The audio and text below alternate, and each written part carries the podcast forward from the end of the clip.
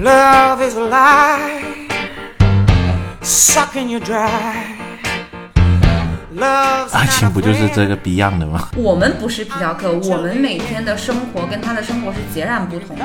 这两个男的才是真爱。你意思他们两个人有睡过吗？爱他人的本质不就是爱自己吗？他妈现在拉皮条还要会看相吗？大部分人的恋爱都是在爱自己的想象。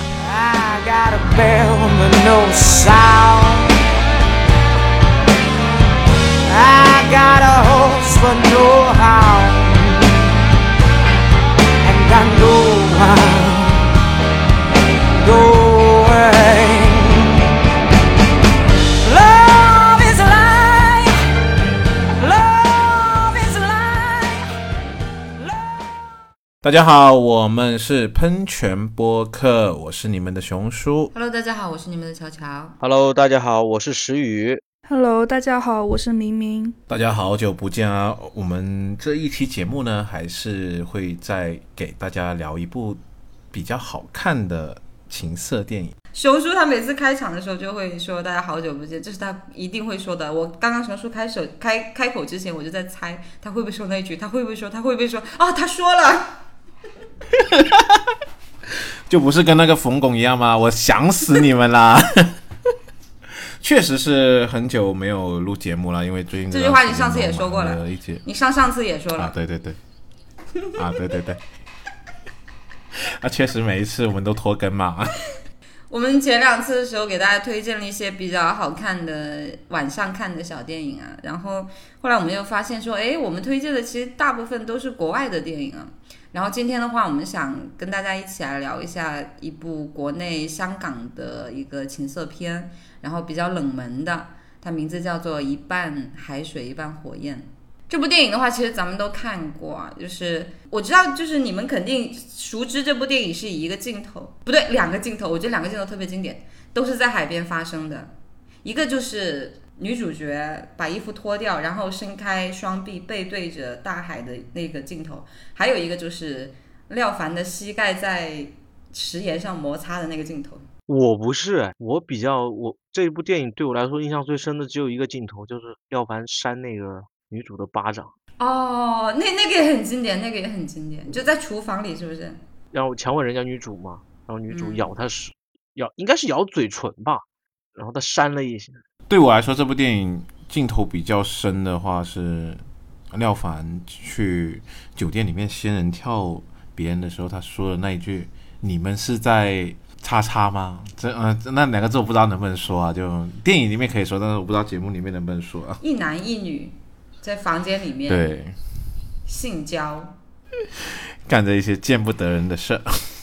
那明明呢，有什么比较印象深的镜头吗？我印象深的就是女主躺在浴缸，然后浴缸整个都是血的那个镜头。我发现一部同一部电影，我们每个人印象深刻的镜头好像跟咱们性格还真有点像哎。啊，我没有嗯家暴倾向啊，你有，你有被家暴？那我的眼睛里面就只有性是吗？我承认，确实是。所以这部电影虽然说它在国内的评分是非常非常低啊，呃，豆瓣上面的评分都很低，然后那些影评呢都说这个电影就很垃圾、很烂、很装逼或者怎么样。但是我们每个人在这部电影里面呢，都是有找到一些自己印象非常深刻，甚至是有震撼到我们的镜头。那大概这个故事呢，它讲的是一个什么样的一个内容呢？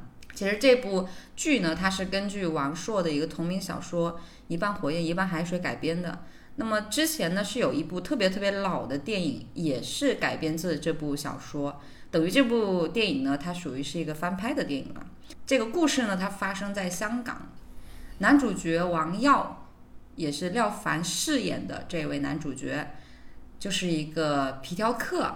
他有一个小团队啊，跟他的兄弟还有几个女的一起组成了一个皮条客的这么一个小团队，专门呢就干那种所谓仙人跳的事儿，就是伪装成被戴绿帽子的老公，敲诈勒索和自己老婆打引号的老婆偷情的男人。那么有一天呢，也算是缘分吧，他在一个咖啡厅里面，在那里滋事儿的时候呢，就遇到了纯情的少女利川。这个利川呢，就是女主角是莫小琪演的。嗯，你要说她少女嘛，她也不是特别像少女啊，就挺熟的。但是呢，纯情嘛，那是真的纯情。她穿着一条白色的连衣裙啊，我对那条白色连衣裙也印象很深，就一脸很纯、很无辜的那个样子，但是身材又很好，胸又很大。王耀他本以为啊。他只想玩一下这个利川，他本以为利川呢是一个无知的一个女孩，随便任他玩弄，然后就把她丢弃就好了，可以任他摆布。但是没想到这个利川呢非常的倔强，哦，刚好在这个节点呢，王耀他们这个仙人跳的团队里面啊，有一些女孩子呢被抓起来了。那女孩子抓起来之后呢，就没有人再扮演这个他的老婆可以去参与他们仙人跳了。于是呢，王耀就想着把利川给拉进来。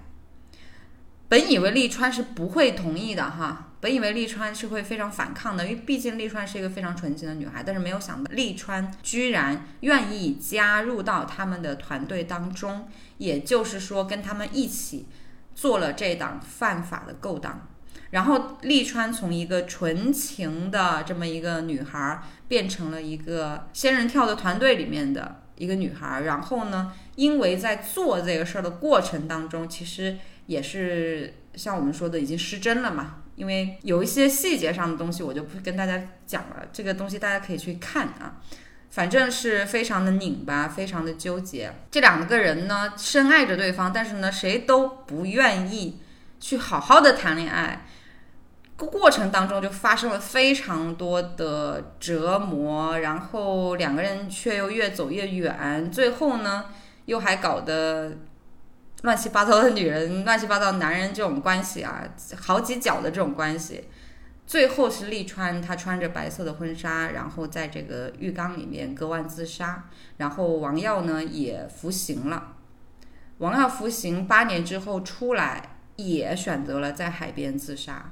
其实总的来讲的话，这是一个非常拧巴、非常让人看着不舒适、不通畅。然后啊，觉得这个双方都特别变态，这个电影里面没有一个正常角色的这么一个电影，所以我们今天也就就这个电影来聊一聊，啊，聊聊爱情这个事儿啊，聊聊这个这个奇奇葩葩的虐恋。其实我看这部电影的时候呢，我一开始的镜头吸引到我的不是说廖凡，也不是啊那个女主角，吸引到我的是一些配角或者是一些不重要的角色，因为他们都是我一些熟悉的面孔。我一看，我操，就真的是说出了“我操”这两个字啊！就哎，怎么这个人也在这里，那个人也在这里？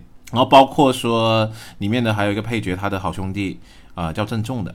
其实他给我的感觉的话，会更好一点。就是其实他内心里面还是向往着一些正常人的生活。他最后还是说想跟廖凡，然后还有利川一起去别的地方远走高飞，然后去重新开始。他是想。结束掉这一段不怎么好的一个经历吧，但是事与愿违，还是做不到。这么拧巴的一个故事啊，它能够代表爱情吗？爱情不就是这个 Beyond 的吗？那你们现实生活当中有没有也见过类似的，或者听过类似的拧巴的、特别狗血的一些故事呢？也没有这么拧巴吧。其实我一直不知道，在电影当中。这个男女主角是在什么时候爱上对方？我这个时间点我一直看不明白。廖凡的话会比较呃理解一点，可能从这个女主。决定要结婚的那个时候吧，也许是那个时候，在我理解是那个时候。但女主我是真的不知道，因为带她去海边吗？因为廖凡说了一句“说你爱我，假的也行”，就这么一句话吗？我不是很能理解，就是女主内心的对廖凡的真情实感，我不是很能理解。我觉得利川真正爱上王耀的时候，应该就是从那一巴掌开始了。就我站在一个女性的角度哈，我觉得是从那一巴掌开始，就是一段感情前面他再怎么。甜，你带我去海边，去沙滩，对吧？岩石上摩擦，哎，怎么样？那都很快乐啊，是。但是，我觉得一段感情它开始真正走向认真的时候，是你有痛的那一部分出现的时候。就当他有痛的那一部分出现，但是他还不愿意撒手的时候，那个时候可能就是就是这个感情的转折点，就开始走向认真，开始走向内心了。其实王耀他并不是在他的兄弟跟利川结婚的时候，他才意意识到自己喜欢上他的。我觉得王耀其实他是他在一段他在利川流产之后，他不是让利川走吗？他不是逼利川走吗？利川怀孕这个事儿其实是他不知道的，是他在逼完他之后才知道利川怀孕了，但是已经这么做了，所以他还是他其实就想让利川走，让他不要再回来了。但是后面利川又自己又回来，我觉得王耀在逼利川走的那个心情是。他不想害利川，他想让利川去过他自己的生活。他知道自己以后未来也就这样了。就是我们不能理解这个事儿，不能理解王耀的心态，是因为我们不是皮条客，你们明白吗？我们不是皮条客，我们每天的生活跟他的生活是截然不同的。我们的人生轨迹，我们的人生道路跟他完全是不同的，所以我们不能理解他们在面对爱情的时候，他会是一个这样子的一个嗯行为，或者是一个这样的思维方式。就有的时候我会觉得男主是真的爱女主嘛，有的时候我会觉得是自己的东西可能存在被别人抢走的这个危险的时候，感觉好像是自己的玩具被人抢走了，然后引起来的那一种占有欲。那这占有欲到底是爱情呢，还是说，嗯，他只是爱他自己呢？爱他人的本质不就是爱自己吗？哎，我身边还真有这样的事。呃，我我妈有个朋友，然后她女儿比我大很多，比我很早很早就结了婚嘛。然后那时候我还年纪还不是很大，还在二十岁出头，她就已经结婚了。然后我不知道她在哪里认识一个那样的男的，就是一个呃小混混。她自己这个女孩自己是条件还 OK 的，就家里面是小康家庭嘛。但是她认识的这个对象是一个小混混，她非要跟这个小混混结婚。当时他们家里面是极力反对的。但她非要结，非要跟他结，然后就结了。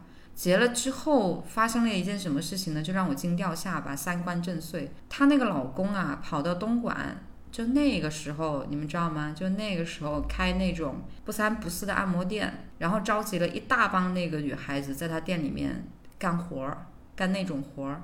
呃，这还不说，就等于他就是做皮条的嘛。这还不说，然后他还把其中那个店里面的一个女孩。带到家里面来吃饭、睡觉、生活，跟他的老婆、小孩四个人一起吃饭、睡觉、生活，这是我身边真实的事情。所以说，那个女的还能忍？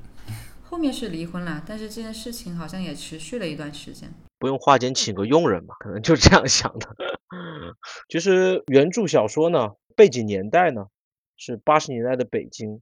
呃，刚刚熊叔说到，因为看到很多这个香港的。老戏骨的面孔嘛，那我其实我一直对这个电影的年代感我是很不清晰的。一对北京的街溜子廖凡和他的那个兄弟，一对北京街溜子跑到香港去做这些买卖、这些勾当，所以对我来说，就是刚开始整个电影的背景我就非常非常的模糊，以至于后面的一些情节我都没有办法把它带入。但是呢，廖凡的演技。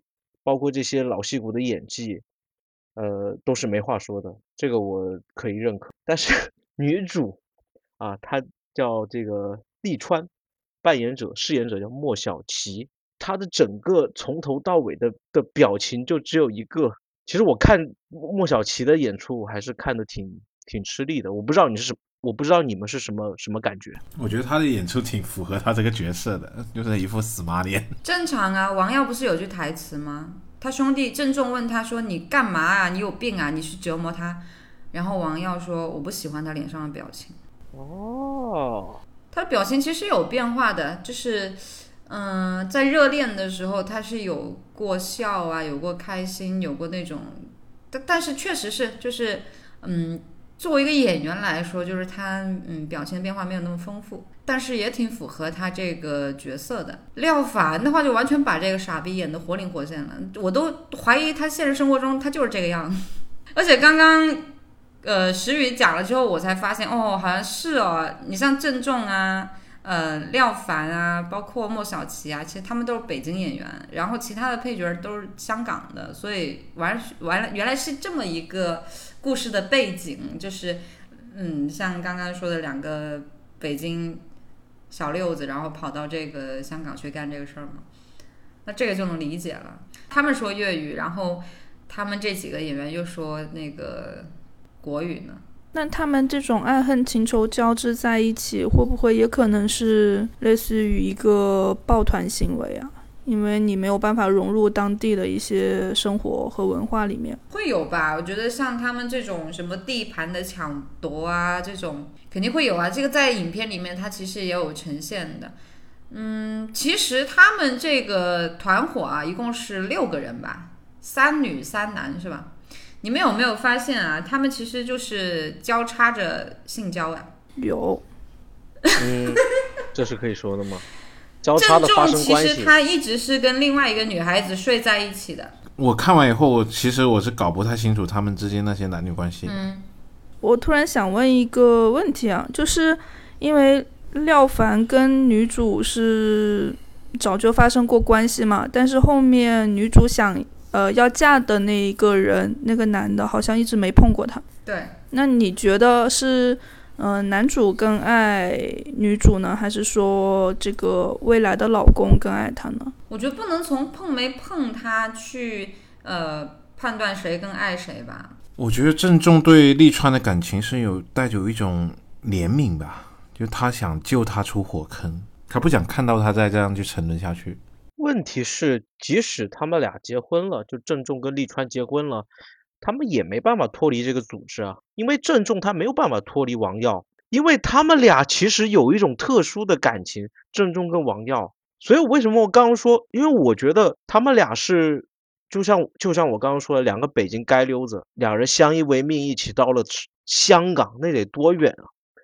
他们这一路得发生一些什么事儿啊？这是你的臆想吗？对，这是我的臆想。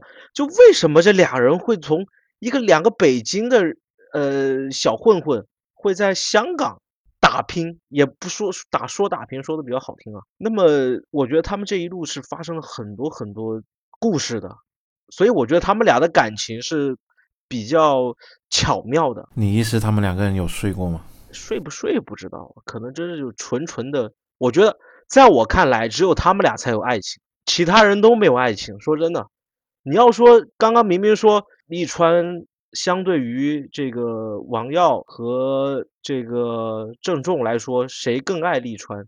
我觉得他们俩没有一个人是爱利川。那可能最后王耀自杀的时候会有那么一点点。这么一说，王耀在警察破门而入的时候，王耀第一个想起来的是他的兄弟，而不是叫利川快逃。所以他王耀最重视的是他的兄弟，然后他的兄弟无论在哪里也想跟着王耀继续生活在一起，是这个意思对吧？呃，我刚刚还没有想到这一点，还没想到这个镜头。但是我在我印象当中，至少他们就是王耀跟呃郑重是相依为命的。影片里面中间有一段是描述郑重跟王耀的友情的，就是在郑重要跟利川结婚，决定跟他结婚的之后，有描述他们俩感情，然后有这个镜头呢，有拍摄到他们在海边脱光了衣服，背对着镜头面朝大海的那个照片，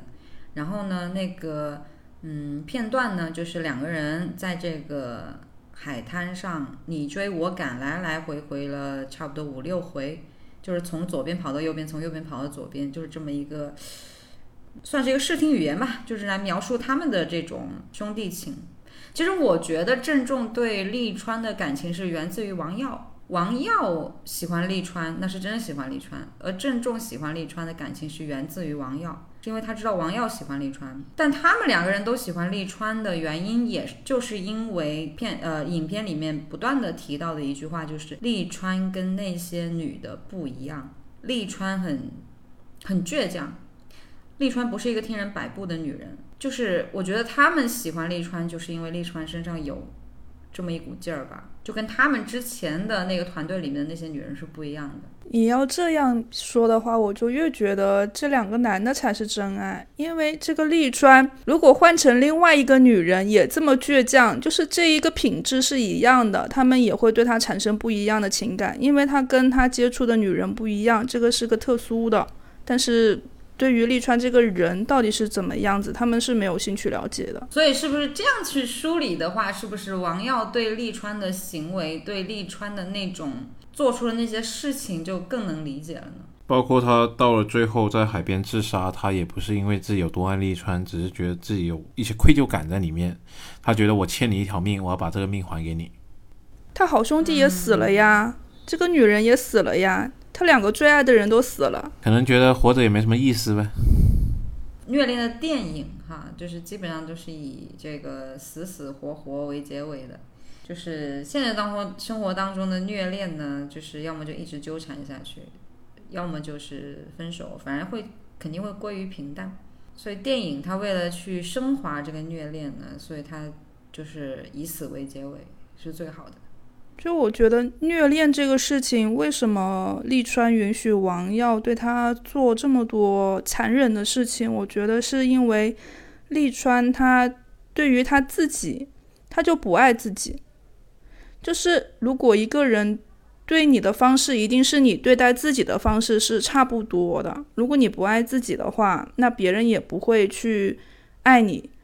他会很自然的看到。比如说，一个老好人，他从来不拒绝别人，那自然别人也会第一个想到有事情就去麻烦这个老好人，对不对？嗯，我觉得是王耀身上那种自以为是洒脱吸引了利川吧。嗯，利川刚出来的时候，他是一个咖啡店的服务员嘛，我觉得他的生活可能嗯比较平淡吧，然后就是。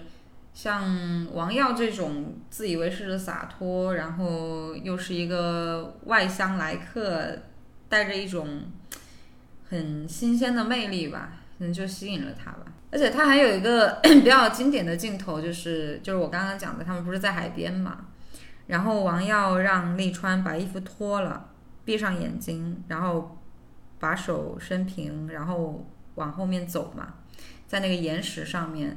就是他让他往后走，他就往后走。其实我觉得他们的关系就在这一瞬间就已经定下了。他其实就是一个试探，就是你能不能完全的信任我。我让你把衣服脱了，你就把衣服脱了。那我让你去卖，你肯定也会卖，对不对？我让你往后走，你就听我的，你就往后走，闭上眼睛就往后走。那我让你去替我卖命，你是不是也能听我的？包括后面他邀请利川加入他们的团队的时候，就他在讲这个事儿，讲说你知道我是干嘛的吗？我就是拉皮条的，我就是做那个仙人跳的。我们的团队是每天都干些什么东西？然后利川居然还笑了，还觉得这个事儿还挺有趣的。就其实很多地方都埋了线在那儿，就他是一步一步去试探这个利川的底线的，而不是说一上来就是说啊我要怎么怎么样或者怎么样，或者说王耀他这个人他就是嗅觉非常敏锐，他能够很细微的捕捉到谁适合被他操控，谁适合做这个事儿，他正好就捕捉到了利川。可能王耀这个人啊是比较精通面相。他妈现在拉皮条还要会看相吗？那要什么人啊比较好操控，是吧？这我估计他们俩这活可能也不知道干了多少年，但多多少少还是有点能力的，双引号有点能力的。肯定啊，我觉得他是很精通这个的。你就像他上到呃那个酒店楼上的时候，跟那个被敲诈者说的那一番台词，你就能看出来，他其实已经是。非常老、非常老的老手了，就他特别擅长做这个事儿。就你们现实生活中，你们会喜欢像王耀这样的男人吗？嗯，喜欢过，而且反正就很狗血，就跟电影一样吧。因为我自己也是一个从小就相当于是一个乖乖女一样的嘛，所以也会特别的，就是用阴阳来讲的话，那乖乖女的背后一定藏着一些很叛逆的事情，她才能平衡。那肯定他是压抑了自己的部分攻击性也好，或者是其他东西也好。那这样的话就很容易被那一些跟自己反面的人吸引到，然后就会喜欢上一些特别看上去很叛逆的人，就是对，然后也产生一些暴力倾向这种事情吧。你们说起这个的话，就想起一个事情啊，就刚好前几天不是清明嘛，我们回去祭祖，然后刚好一个多年未见的朋友呢也回去了，然后约了我见面，然后我在聊天的过程中呢，我发现他还会记得我们初中的一个同学，也是一个小混子嘛，就是那种不呃不读书，然后天天就是在那里捣乱课堂纪律，然后抽烟喝酒，然后。干就什么坏事都干的一个小男生嘛，就他还记得他，就我觉得嗯，多多少少在他心里面还是有留有一点点分量的。所以纯纯情少女爱上小流氓就是很恒久不变的话题是吗？嗯，我觉得每个年代都会有吧。就是你们班上学习最好的那个女生，爱上了全年级最流氓的那个流氓，是这种故事吗？唉，不是说那些鬼火少年，你让他们几个人凑一百块钱可能凑不到，但是让他们凑几个女生出来，可能还是会有的，是吧？一个电话就几个女的就可以出来了。哎，那熊叔，你有喜欢过这样的男生吗？我他妈是男的。啊，原来你是男的。我印象当中，好像我从小到大都没有喜欢过那种。什么混混呐？那种睡过。我突然想起来，哎，怎么不要打断？等等会儿，明明不要打断。睡过，但是没有说呃特别喜欢啊或者怎么样啊这种没有，就能够给我留下特别深刻的印象的恋爱都不是什么所谓的小混混啊这种给我留下的。我其实内心还是鄙视的，我有比较正能量嘛。嗯，伪光正，所以我内心还是挺鄙视这种小混混这种嗯歪门邪道的人的，或者我觉得就就你就这儿，就是那种感觉，就这。啊但是我身边确实有很多女孩，她们喜欢身上带有着那么一点痞气、匪气的男生，但是他也仅限于看起来带着那么一点儿。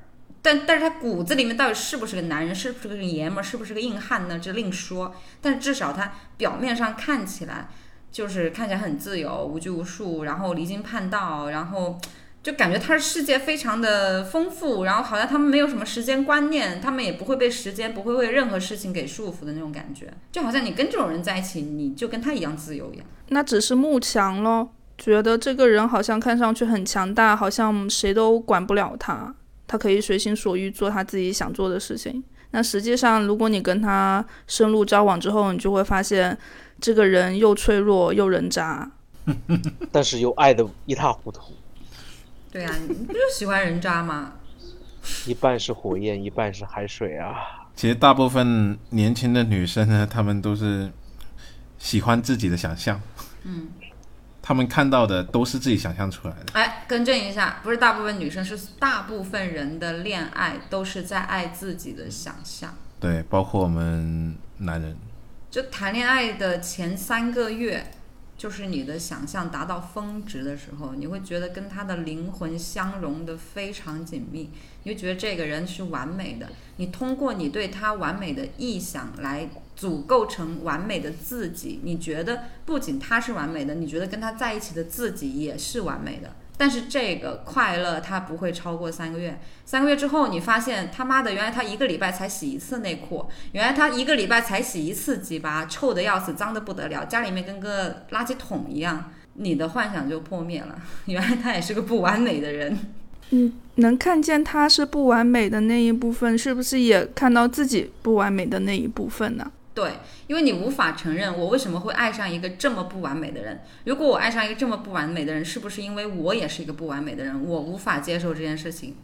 所以说，三个月以后就会进入一个冷静期，是吧？这是一种，就是你的自恋受挫了，你知道吗？每个人都有自恋的。当你们在爱上对方的时候，你们是为了满足于自己的自恋。你看，我爱的人太完美了，我的男朋友真好，我女朋友真棒。其实本质是什么？是我的女朋友，我的男朋友是不是？那满足的是谁？是你的自恋，自己的自恋。当你觉得你男朋友、女朋友没那么好的时候，其实挫伤的是你自己的自恋，跟他没有任何关系。他一直都这个样子。但有没有可能有人会像这个利川一样，发现了对方是个人渣，发现了总有一天这个人要对我于不利，但是我还是义无反顾的跟他继续下去。利川活着就是为了毁灭啊！我觉得利川跟王耀他们的世，他们活在这个世界上就是为了把自己给毁了，你不觉得吗？他做的每一件事情，包括王耀、呃郑重他们选择这个行业，他的目的就是为了把自己给毁了。犯罪的人，他们最终最希望得到的结果就是得到法律的惩罚嘛。如果他这一辈子没有办法绳之以法的话，他是不完美的，他是不完整的。他犯罪的目的就是为了被绳之以法嘛。然后利川他明明知道他是一个这样的人，他一次两次对吧？王耀把他给他几个巴掌让他走，让他滚，他还是回来了。他的目的，他活着就是为了把自己毁灭。所以他们最后自杀是完美的结局，就是不是所有人活着都是为了呃我要好好的活下去，或者我要结婚生子买房，我要怎么怎么样啊？我要怎么样去平稳的、安稳的、快乐的度过这一生？有的人生下来他活着，他就是为了把自己给毁了。嗯，有道理。我们身边很多人都这样的，你会发现他做什么都做不好，不是他蠢，不是他笨，就当每当一件事情快要往好的方向去发展的时候。他总得跟你来那么一下，哎，把结局给反转了。他总要给你来那么一下，总是在那么 最关键的时候给自己找一找存在感。那，他必须把自己搞砸，他不搞砸，他浑身难受，你知道吗？他好像他跟美好啊、跟安稳这些词他过敏，觉得太安稳了，不适合我。对，我觉得你们要分辨，懂得分辨这种人，真的就是。这种人做朋友也好，还是做谈恋爱也好，反正我觉得，嗯，留个心眼吧，就避免他在毁了自己的过程当中把你也毁了。可能一不小心就会被他拉入深渊呗。嗯，但是我觉得命运它自有自有这个安排。嗯，如果不是利川这种性格，如果利川他的他活着不是为了毁灭的话，他也不会跟王耀走到一块儿去。放在现实生活当中，如果我们。我们的人生意义，我们的人生使命，不是为了毁灭我们自己的话，那么我们也会逐渐的跟那些，嗯，跟我们不一样路的人会岔道而行，就我们不会跟他们走到一块儿去。对，深有同感。有的时候我会觉得自己会痛苦上瘾嘛，就是当我处于痛苦的过程当中，我的所有的注意力都是放在自己身上的，我会回想自己的过去，然后会会去。焦虑自己的未来，就是不管过去和未来还是当下，我都把所有的精力都放在自己身上，也会有这种自我毁灭的倾向。但是后面我发现自己去认真的做每一件事情，去好好的过日子的时候，然后这个倾向就会慢慢的不见，然后日子也会慢慢的变好，然后那一些人渣也好或者垃圾也好，也会从我身边走出去。那你们可以回想一下自己特别特别痛苦的时候，就是就，我觉得大家应该都会有特别特别痛苦的时候，就是躺在床上，然后就特别特别痛苦的时候。现在回想，把自己拉回到那个经历的，回想那个时候，就觉得自己，就你能理解为什么就是动物会自己舔舐自己的伤口，自己梳理自己的毛发，就那个过程。就是呃，我们不是不是那种小猫小狗的，我们不会舔自己的毛嘛，对吧？都可能也舔不到。好，就当时当下的这种心境、那种心态，就完全是一个小动物在舔舐自己的伤口的那种感觉。就像明明讲的，我会回溯自己的经历，会嗯，就像是一个就自我安慰这么一个过程，甚至大脑里面会跟自己对话。就那个对话的过程，我不知道你们有没有留意过，大脑跟自己对话这个过程，就像是一个人。跟另外一个人，就是你自在在安慰他那种感觉。我已经很久没有这种感觉，但是我回想这种感觉的时候，我会觉得，哎，其实还这种经历其实还是挺可贵的。所以能上瘾的话，我觉得也是可以理解的。就是，嗯，可贵是在于不断的舔舐自己的、梳理自己伤口的时候，也会分泌一些愉悦的情绪嘛。就比如说。有被自己治愈到的那个情绪，不是啊，就是你，你人肯定要体验不同的情绪啊。你想一下，呃，我们说什么要情绪稳定或者怎么样？我觉得这个是大众的一个误区，就是觉得情绪稳定就好嘛，情绪稳定就是一个成人的标配嘛。一个情绪稳定的人，一个没有情绪的人，其实是很可悲的。就是他在快该快乐的时候，他感受不到快乐；该伤感的时候，他感受不到伤感。那种感觉是虽然是很平静啊。但是他是很可悲的。你人活在世上，你不就是为了体验一切吗？就是有这么一种人，他的他是没有情绪的。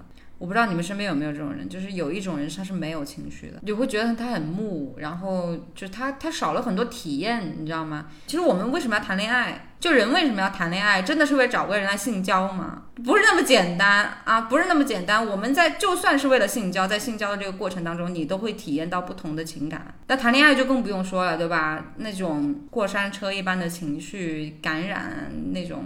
就我们其实谈恋爱就是为了去体验这种一上一下的这种起伏嘛，情绪的起伏嘛。说白了，就给你的生活增添点色彩嘛。那人家为什么已婚男非得去外面找一些新鲜的呀？就是在平淡的生活之外找一点色彩。为什么说外面的女生叫彩旗啊？色彩嘛，斑斓嘛，刺激嘛，所以叫外面彩旗飘飘嘛。哇，你这一句话又一下给我干到了两千年左右。那那句话怎么说？家里红旗不倒，外面彩旗飘飘。这以前我跟我爸出去跟他们那些那个老同学吃饭的时候，老听到这句话啊。嗯，不过你说到情绪波动这一块的话，我现在已经很久没有那种情绪波动的心情，反而觉得很好玩。我最近的情绪波动就是别人侵权我，我波动了。我今天就因为别人侵权我这个事情，我波老大动了。嗯，有的时候我觉得谈恋爱就像认识自己一样，就是你其他的关系它都没有像谈恋爱一样这么亲密嘛。你跟你爸妈，你跟你同事朋友，那其实一人会有多面，但是谈恋爱的时候一定是那一个最激烈的状态，甚至是最阴暗的那一面都会呈现出来。那如果当你撞击到的时候，再反弹回来的时候，你就会知道，哦，原来自己还能这样做，原来自己是这样的人。对。就是好像，就好像每个人的他有那么一面，就只有谈恋爱的人，就只有你的伴侣能够看到，其他人都看不到的。你只有那么一面是是他可以看到的，就是他一个人可以看到，其他人看不到。外面有很多彩旗，就另说了，是吧？彩旗也能看到，在这种关系当中，你就会呈现你独有的那么一面。那这样讲的话，每一段恋爱都像是给自己上一课了。也不一定上一课啊，有些人不会吸取教训的。我觉得没有必要想的那么那么复杂，那么那么那么深刻啊。其实就是大家，我觉得应该还是多谈恋爱吧，不然的话，对吧？你的那一面怎么去释放呢？那不得搞变态啊？没有必要是。在说在谈恋爱，每一段谈恋爱，我要，呃，得到一个什么教训，我要把自己变得更好，我觉得没有必要啊。就跟相声一定要有这个教育意义吗？警示寓意吗？就一定要跟春晚相声一样吗？我觉得不是这样。我觉得应该这样想，我在不断的成长这件事是必然的，跟我谈不谈恋爱没关系。我的成长不是用恋爱，嗯哼，来衬托，或者说从恋爱当中去学到的。我的成长是必然的，我的这个恋爱只是顺带的。有很多人谈了很多次恋爱，还是没有过成长啊。但你说回来谈恋爱，就像我们刚刚讲的，刚开始三个月挺甜的，三个月之后确实挺难忍的，真特别难忍。除非说你你找对人，嗯，比较容易磨合，那还好一点。你要是找不对人，那种磨合特别特别难受的。你三个月之后那种磨合期，你是真的很难忍的。我觉得都别说谈恋爱了，你说结过一次婚再离婚，未必见得有成长。对。那结过一次婚再离婚的人可能会变得更现实，那个跟恋爱啊、跟爱情啊、跟感情可能就更没什么太大关系。我觉得这部电影给到我们一个更广的视角吧。就首先第一，我们不是每个人身边都有拉皮条的朋友，是吧？然后我们也不是所有人都能跟拉皮条的人谈恋爱的，所以就是这个电影其实给到我们一个视角，就是嗯，在他们这种所谓的特殊工作群体啊，他们是怎么去。嗯，看待这个感情的，他们之间的友情、爱情，包括他们团队里面的这种错综复杂的关系，到底是什么样子的？其次的话呢，也是给到我们一个另外一个对于爱情的一个视角吧，就不是所有的爱情都是甜蜜蜜的啊，浪漫满屋那种，其实不是的。我觉得爱情大部分的感受其实是是痛苦的，嗯，美好只是一小部分，痛苦还是居多。可能这个痛苦你没有表现出来，或者可能这个痛苦对方也没有说出来，但是他有可能在忍。已经忍到就是 忍到后槽牙都咬碎的那种啊，他可能没说。我有一个疑惑，就是丽娟为什么要通过自己的死来确认王耀是否爱她呢？她是真的感觉不到王耀对她的爱吗？还是说她就是？为了让他亲口说出来，就算感觉到了，他也忽略，但是他就想要面对面的亲口说出来，还是怎样？利川的死，我是可以理解的，因为他们的虐恋已经到达了顶峰，只有死。其实利川是已经知道，很确定王耀是爱他的。如果利川不确定王耀到底爱不爱他，他反而不会死。他并不是说我要用死来等你一句说出口的“我爱你”，他都死了，他听不到啊，他他他去哪里听“我爱你”啊？是因为恰恰是因为利川他已经确定了王耀是爱他的，所以他只能一死了之。至少在他死之后，他在王耀心里，他永远是他最爱他的时候的那一刻，不会变于平淡，不会趋于平淡，也不会再有什么其他的变数了。他就是死在他最爱他的那一刻。而对于利川来讲的话，也无所谓他以后的生活是什么样子的，反正他想要的他已经得到了，他要的就是王耀对他的爱嘛，他已经得到了，所以他死而无憾了。就我想到苦月亮嘛，苦月亮它的意思也是我已经没有在其他人身上得到继续得到这么深刻的爱和恨，这么深刻的情感，那我只有死，不然的话，我们两个人趋于平淡，对我们来说都是一种，就是活不下去了。嗯，就这个这个剧情已经没办法再往下升了，他已经到达了巅峰，已经到沸点了，他没办法往上升，他不想让他往下降，他只有死，他只有直接断掉。那对于利川来讲的话，死不死无所谓的，但是王耀你一辈子都要背负对我的爱，你就这么苟且的活下去吧。那最后王耀他不也自杀了吗？他就是想要王耀背负他的对他的爱、对他的恨，包括对他的内疚，包括对他的这个跟他这个兄弟之间的这种爱恨情仇纠结，让他背负一辈子。我懂了，那这样说的话，利川才是赢家，因为他身上背负了两个男人最深刻的爱和恨。也可能有第三个，就那那个林雪扮演的那个大哥，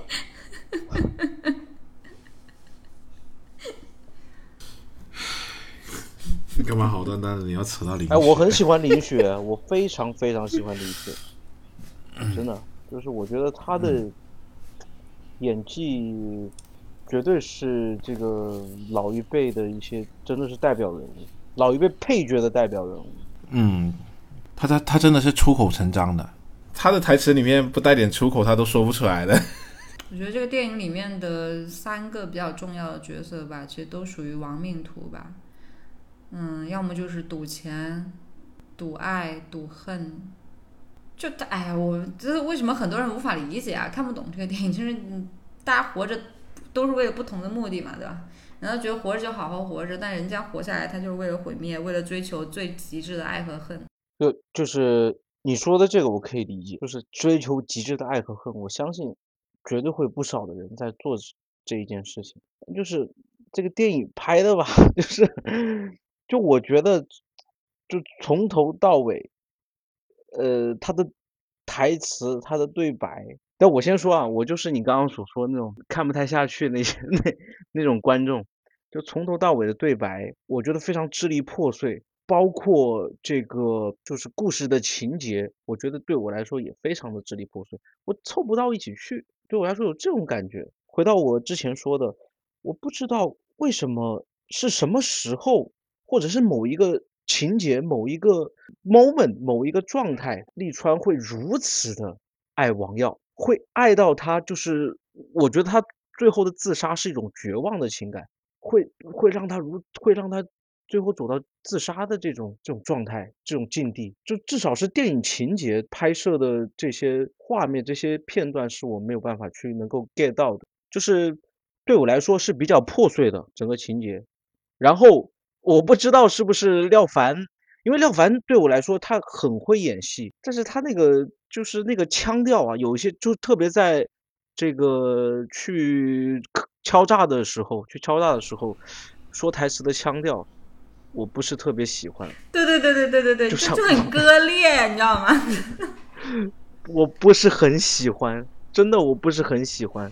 他很会演戏，非常会演戏，廖凡。但是看到那个他说台词那个状态的时候，我觉得是导演故意要他这么说的啊。嗯，突然感觉怎么廖凡就不会演戏了，但是我挺喜欢的。